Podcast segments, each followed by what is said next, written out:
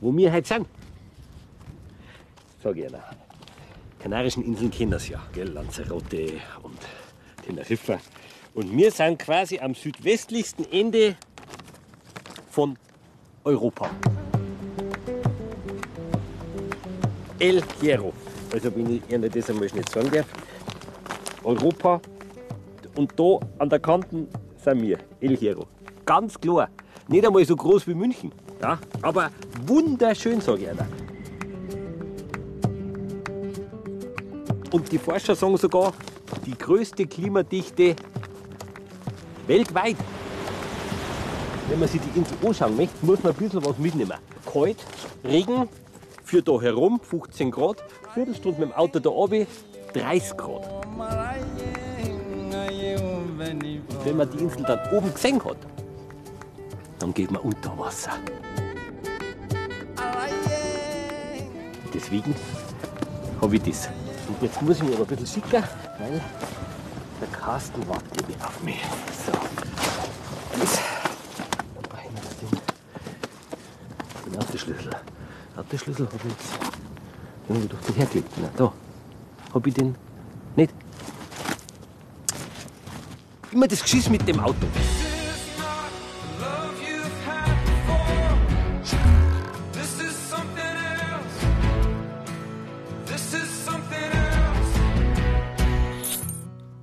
Zweiten Teil gehen wir auf kulinarische Entdeckungsreise. Und ich zeige Ihnen, wie ein Unterwasservulkan die Bewohner von El Hierro vor nicht allzu langer Zeit in Angst und Schrecken versetzte. Seit ein paar Tagen bin ich jetzt schon auf El Hierro, der südwestlichsten der Kanarischen Inseln. Um alle Teile zu entdecken, habe ich einen Geländewagen gekriegt. Der fährt praktisch von ganz allein überall hin, hat der Carsten gesagt. Aber gut, äh, Baujahr 1970, naja.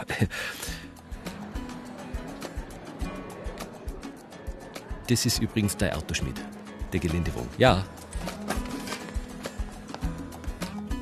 Um auf die Insel zu kommen, müssen Sie gut einen Tag einrechnen. Von München fliegen Sie nach Madrid, dann weiter nach Teneriffa. Und dann weiter mit der Propellermaschine nach El Hierro. Oder Sie nehmen die Fähre, vorausgesetzt das Wetter passt. Denn die Insel ist ja mitten im Atlantik. Sie wissen schon, Wind, Wellen und so weiter. Am Rocke de Bonanza beginnt meine dritte Übungseinheit mit Carsten Mohr, meinem Apnoe-Lehrer. So, dann haben wir da noch deine Flossen. So ein Bleigürtel können wir noch brauchen. Carsten ist ein echter Bayer aus Neubiberg bei München. Gut, Gut, dann packen wir's. packen wir. Er lebt mittlerweile auf der Insel und hat seine Leidenschaft, das Apnoe-Tauchen, zum Beruf gemacht. And as the surface breaks, reflections fade. But in some ways they remain the same. And as my mind begins to spread its wings, there's no stopping. Seine Kurse haben das Motto Think positiv. I wanna turn Die ersten Atem- und Tauchübungen habe ich übrigens schon hinter mich gebracht. Im ersten Teil. Also falls Sie den verpasst haben, gehen Sie doch einfach auf unsere Internetseite oder in die BR Mediathek. We'll sing and dance. Jetzt geht es darum, dass wir das erste Mal ins Freiwasser reinkommen. Ziel heute ist, dass wir den Druckausgleich und die Entspannung umsetzen und ein bisschen in die Tiefe gehen. Erst haben wir den Kopf nach oben und gehen ein bisschen runter am Seil. Und dann haben wir den Kopf nach unten, gehen ein bisschen runter am Seil. Und später probieren wir mal, ob wir auch mit Flossen uns runterflosseln können. Das machen wir heute. Gut. Okay?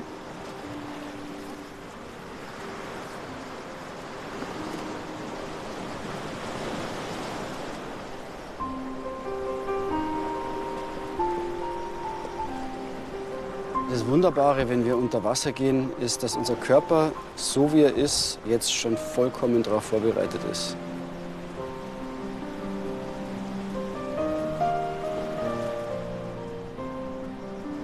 Wir sind vom Blut her perfekt versorgt. Wir haben 96 bis 98 Prozent Sauerstoffsättigung.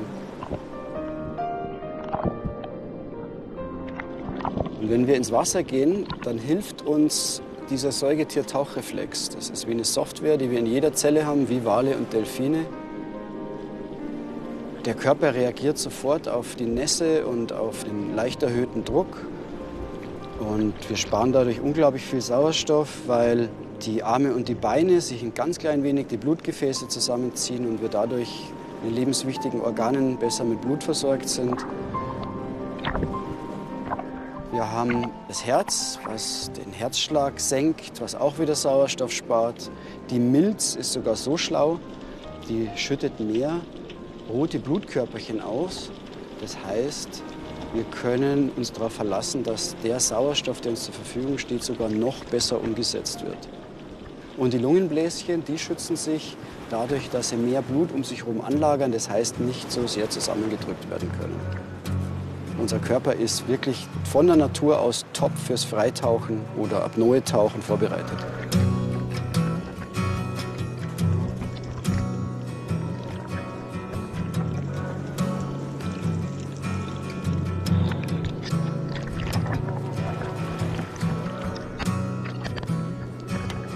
First snow, first winter of my life.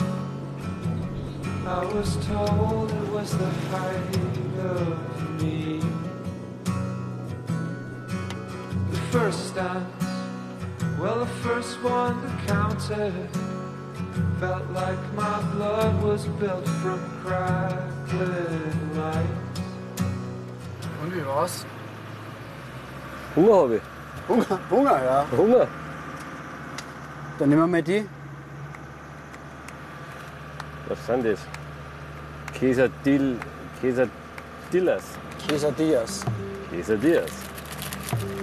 Ist das? el queso, los huevos, el azúcar, la harina, limón, anís y canela. Esos son los ingredientes para hacer el dulce típico del hierro, que es la quesadilla. Ein ganz typisches Gebäck für El Hierro. Gibt es nur hier. La metemos al horno a una temperatura de unos entre 180, 170, 180 grados durante unos 45 minutos. Andres und Carmen heißt es, die beiden. Das ist ein Geschwisterpärchen. Hat der Vater angefangen damit und die Kinder haben es übernommen.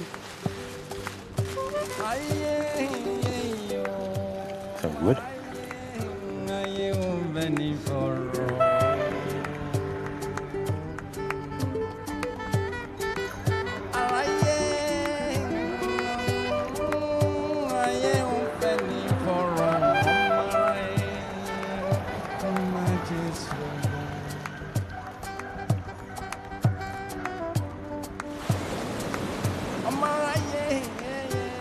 Nachdem der Carsten mir das Hotel Punta Grande, einst kleinstes Hotel der Welt, auf der Westseite empfohlen hat, habe ich mich dort einquartiert. Für den zweiten Teil meiner Reise.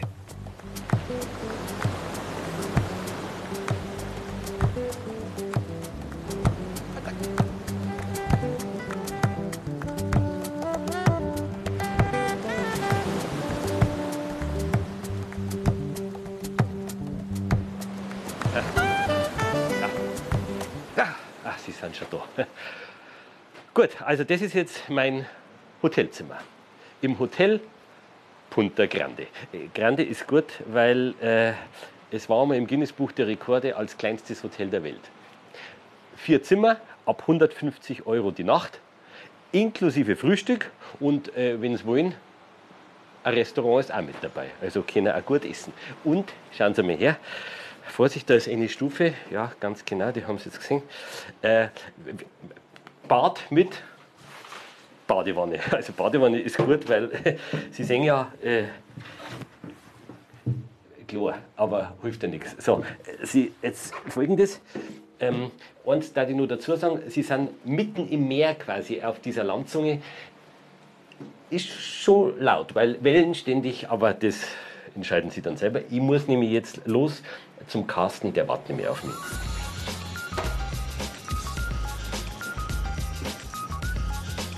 Ciao. Na, gracias. Max, Servus.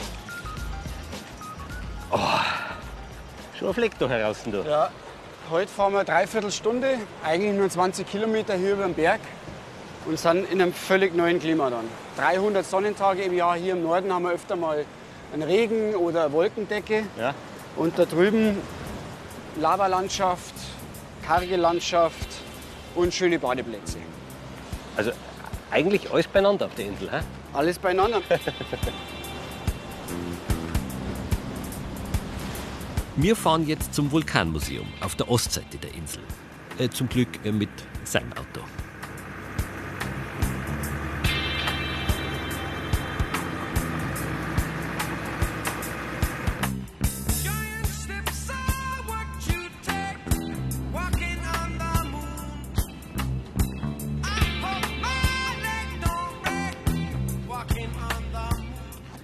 Das ist ein relativ groß angelegtes touristisches äh, Zentrum hier. Ja, es hat ja ziemlich dramatisches Großereignis gegeben 2011. Da ist hier an der Südspitze von der Insel der Vulkan ausgebrochen. Im Meer. Es hat Mitte 2011 angefangen mit 12.000 seismografisch aufgezeichneten Erdbeben, die man nicht alle gespürt hat, aber die immer stärker wurden. Und im Oktober ist es dann zum Ausbruch gekommen. Das war hochdramatisch, klar, weil große Verunsicherung und niemand wusste genau, was wird passieren und wie geht es weiter. Also deswegen wurde unten die Ortschaft Larestinga auch zweimal evakuiert.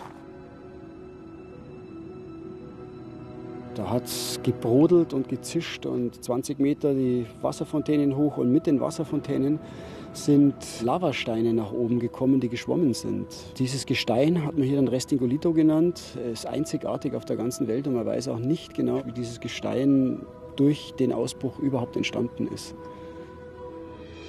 Das Wasser hat sich grünlich-gelb verfärbt. Das kam durch einen extrem hohen Schwefeleintrag. Der Vulkan ist ausgebrochen, Wassertemperatur ist dermaßen nach oben gegangen und auch der Säuregehalt vom Wasser hat sich so verändert, dass die Fische gestorben sind. Zur Überraschung aller Wissenschaftler hat sich es nach drei Jahren so erholt, dass es heute sogar besser ist als vorher. Weil so viel Mineralstoffe eingetragen wurden durch Mutter Erde.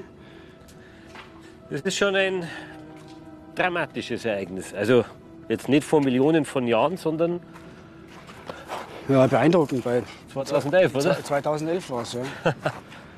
Nicht lange her. Und wo war er jetzt? Weiß nicht, was du siehst, siehst, siehst da gibt es einen Sonnenfleck da draußen. Auf dem Meer, auf, den dem, sehe ich, auf ja. dem Mar de las Calmas. Ja? Und da ungefähr war das, ja. zweieinhalb Kilometer vor der Küste. Also nicht weit weg. Der Gipfel ist 80 Meter unter der Wasseroberfläche.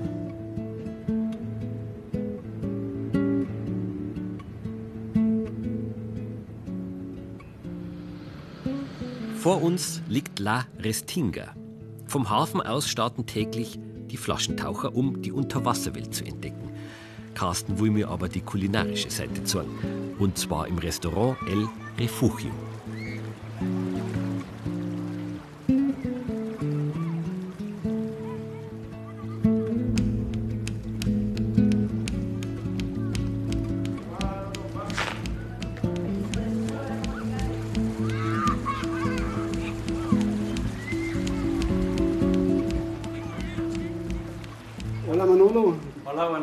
¿Qué tal? Muy bien. ¿Qué cenamos hoy? Hoy mi hermano acaba de llegar de pescar. El aperitivo de la casa tenemos camarones frescos, típicos de aquí de la isla. Camarones. Camarones frescos. Garnelen? Frisch gefangen von seinem Bruder. Das ist Vorspeise quasi. Eh, aquí tenemos el pescado que te voy a recomendar, famoso alfonsiño, pescado de profundidad. Die mit den großen Augen, das sind die berühmten Alfonsinos von hier. Der heißt auf Deutsch Glasauge. Alfonsinho ist ja lustig, gell? Das ist, das ist der Fonsi quasi. Fonsi. Fonsi. Y también tenemos, tam- medregal. también tenemos un poquito que también entró mi hermano, que cogió unos dos medregales. Das, das, ist, das ist eine Bernsteinmakrele. Was das wir machen? Ich die Bernsteinmakrele, du den Alfonsinio und dann naschen wir voneinander. So machen wir es. Alfonsinho e, e la... Medregal. Medregal. Un Alfonsiño y medregal para comer. Muy bien. Gut. Und ein Bier. Muchas gracias, nos vemos fuera. Prost. Ui. Buenos dias. Buenas gracias. Gracias. Ist doch einiges los da in dem Meer draußen, oder? Also an Fisch, was so gefangen wird, also was er für Auswahl hat. Die fischenden Familien haben sich darauf verständigt, nachhaltigen Fischfang zu betreiben. Das heißt, ohne Schleppnetze. Also sind mit der Angel unterwegs. Lediglich Camarones werden mit dem Netz gefischt, aber es gibt keine Schleppnetzfischerei oder das klassische Trolling, das die Meeresböden kaputt macht. Und beweisen, dass man ganz gut leben kann davon auch. Der Geschmack des Fisches steht im El Refugio im Vordergrund. Deswegen wird er auch nur mit Öl und ein bisschen am Salz zubereitet.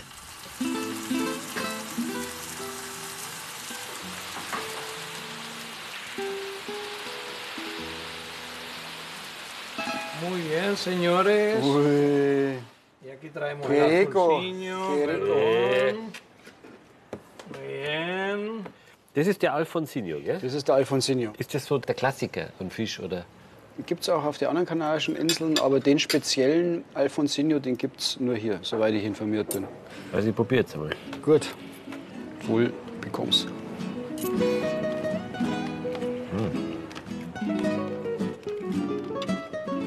Gut. Saftig, guter Biss. Keine Gräten. Schön.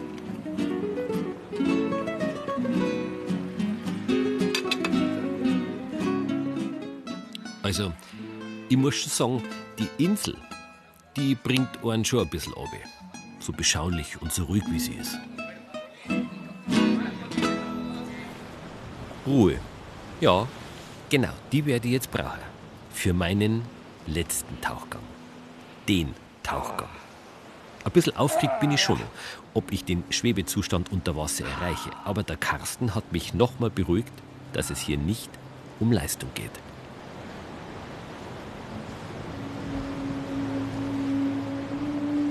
Macht schon was mit einem, gell, so ein Platz.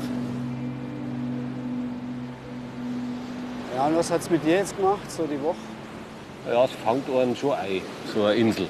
Und auch sozusagen das Thema, mit dem wir uns jetzt beschäftigen, mit Apnoe. Am Anfang wird man ein bisschen dazu gezwungen und wenn man dann so da sitzt, äh, dann hat man es ein bisschen verstanden, warum du das mit so einer großen Leidenschaft da machst. Ich sehe mich da schon ein bisschen noch in der kindlichen Freude. In der Natur sein, in dem wirklichen Sein, in dem Hier und Jetzt sein, im Wasser sein. Das ist nach wie vor wie zu Kindesbeinen im Baggersee von meinem Onkel immer noch die gleiche Freude. Das ist wahrscheinlich die Sportart, die dir am schnellsten das Feedback gibt, wie klar bist du im Moment. Weil es dieses ewige Geplapper, was wir den ganzen Tag wieder so rumtragen. Wenn du das schaffst, vorher schon runterzufahren, das im Wasser zu verstärken und dann wieder raufzukommen, das ist das Herrliche. Und ich finde, das ist Faszinierende, dass man das so wunderbar in den Alltag transportieren kann, also auch ins Berufsleben. Wie viel Druck müssen wir im Berufsleben aushalten? Naja, naja. Aber das ist, glaube ich, genau das, der, der Punkt. Man muss nicht extrem Sport machen, um diesen Moment zu haben, sich zu spüren, sondern genau das Gegenteil. Ja, Man muss eigentlich genau alles zurücknehmen, Adrenalin rausnehmen, alles rausnehmen, damit man dann genau so einen Moment erlebt, der einen entspannt. Adrenalin und Apnoe-Tauchen sind wie Tag und Nacht. In dem Moment, wo du das Adrenalin im Körper hast, dann rast dein Pumpen so hoch, da musst du sofort wieder auftauchen, weil du sofort deinen Sauerstoff verbrauchst. Wir wollen im Apnoe-Tauchen genau das Gegenteil. Raus aus dem Adrenalin, raus aus dem Pushen, raus aus der Leistung, in die Hingabe und dann funktioniert das auf einmal. Ich freue mich auf morgen.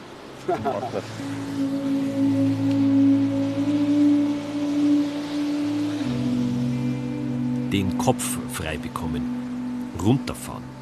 Das geht nicht nur in den blauen Tiefen, sondern auch auf den Hochebenen.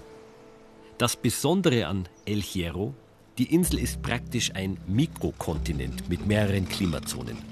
Zerklüftete Lavalandschaften unten und oben auf den Hochebenen eine komplett andere Vegetation.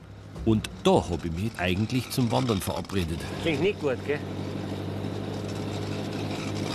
Nein? Klingt gar nicht gut.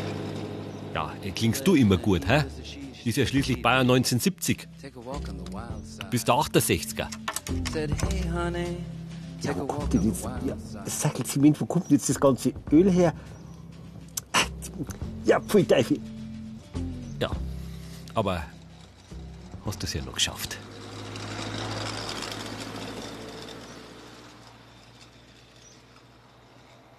Das nennt sich Camino de la Virgen, der Weg der Jungfrau. Es ist ein Pilgerweg, der quer über die Insel geht, von der Kapelle bis nach Valverde. Und es ist ein Energieweg, der von der Bevölkerung sehr geschätzt wird. Und alle vier Jahre wird er eben von der ganzen Bevölkerung eigentlich bewandert. Wie viele Kilometer sind das? 28 Kilometer. 28. Meine Wanderführerin Aminata kommt ursprünglich aus Württemberg. Die Insel sollte eigentlich nur Zwischenstation Richtung Afrika sein. Doch Aminata wurde schwanger. Ihre Kinder kamen auf der Insel zur Welt. Das war vor mehr als 30 Jahren.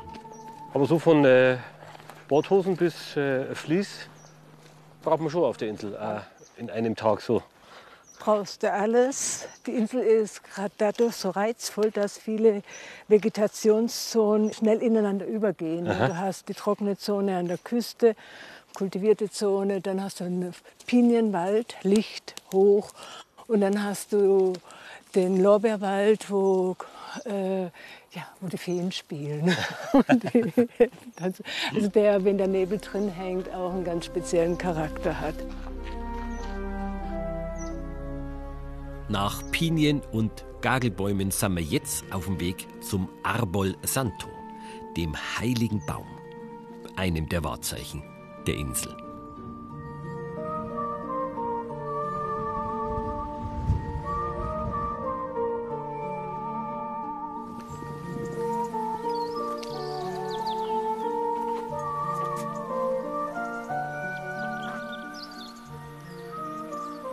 Überall hier sind diese Wasserlöcher verteilt, was in früheren Zeiten lebensnotwendig war.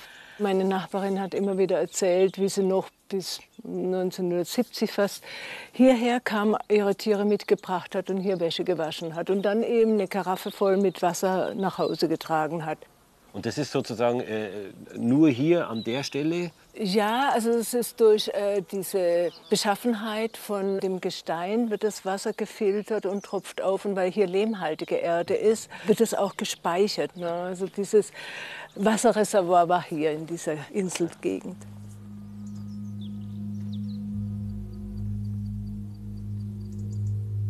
Ein mystischer Platz, oder? Ein mystischer Platz, ja. Das ist vor allem nachts bei Vollmond speziell. Das glaube ich sofort. Ja, der Baum ist nicht der Originalbaum. Garoué heißt heiliger Baum. Dieser Baum hier, der wurde 1957 gepflanzt. Der ganze Mythos der Insel dreht sich eigentlich ums Wasser, um das Thema Wasser, weil wir auf der Insel keine Quellen haben, wir haben keine Flüsse, wir haben Wasserproblematik. In früheren Zeiten waren die Einheimischen, die Bimbaches, darauf angewiesen, dass von oben Wasser kam, weil von unten nichts da war. Und laut Geschichte haben sie ihren Gott Eroan Han inständig gebeten, er möge ihnen doch helfen. Der Gott hat ihnen Gehör geleistet. Sie haben einen Seeadler gesehen, der ein Zweigchen im Mund hat. Und das Zweigchen in Tigulache, das ist hier diese Gegend, fallen ließ. Der Baum ist irre schnell gewachsen, laut des Mythos. Und das Wundersame, es tropft von seinen Blättern reichlich Wasser auf die Erde. Das Wasser, das abtropft, ist eigentlich durch die Passatwolken, die hier hängen bleiben, beziehungsweise Bruma, die Nebelwolken. Luftfeuchtigkeit schlichtweg. Ja, Wolken und Nebel.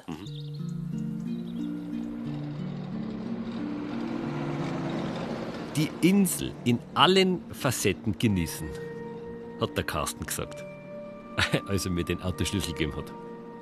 Ja, gut, bitteschön.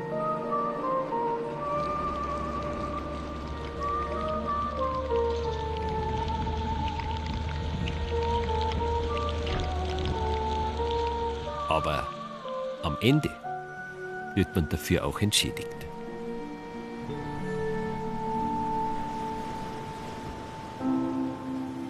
Am nächsten Tag war es dann soweit. Der letzte Apnoe-Tauchgang auf meiner Reise. Der Tauchgang.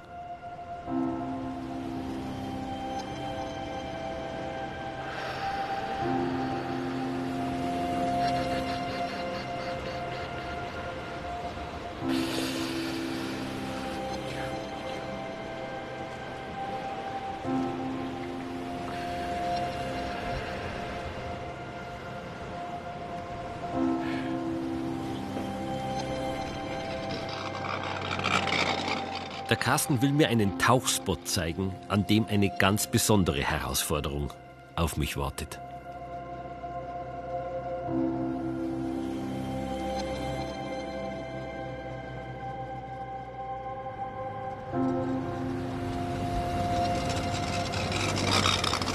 Und? Wie läuft's mit der Kisten? Großartig, wie ein Wahnsinn. Ja, dann passt alles. Ich mich da vorne hin.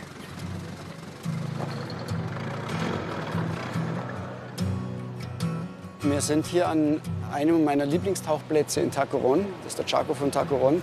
Da vorne haben wir ein, zwei Meter Wassertiefe. Das geht dann auf drei, vier, fünf, sechs Meter Wassertiefe. Das ist alles unterhalb von zehn Metern.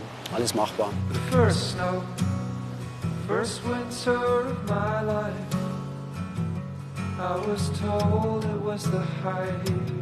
Und da unter Wasser ist ein Torbogen. Es ist sehr, sehr schön, da durchzutauchen. Quasi Highlight. Ja, es ist, das ist ein Highlight. Das ist wirklich in dieses türkise Grün, Licht durchfluteten Tunnel durchzutauchen. Das ist wie eine Neugeburt. Wirst sehen. ancient wildness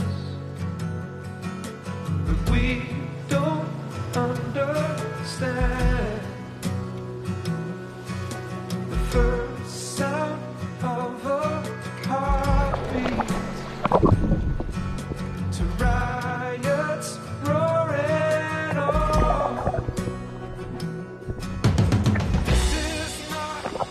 Das Schöne war, ich war ganz ruhig. Ganz bei mir. Fast ein bisschen wie in der Kindheit, wo man einfach obi ist. Ohne nachzudenken.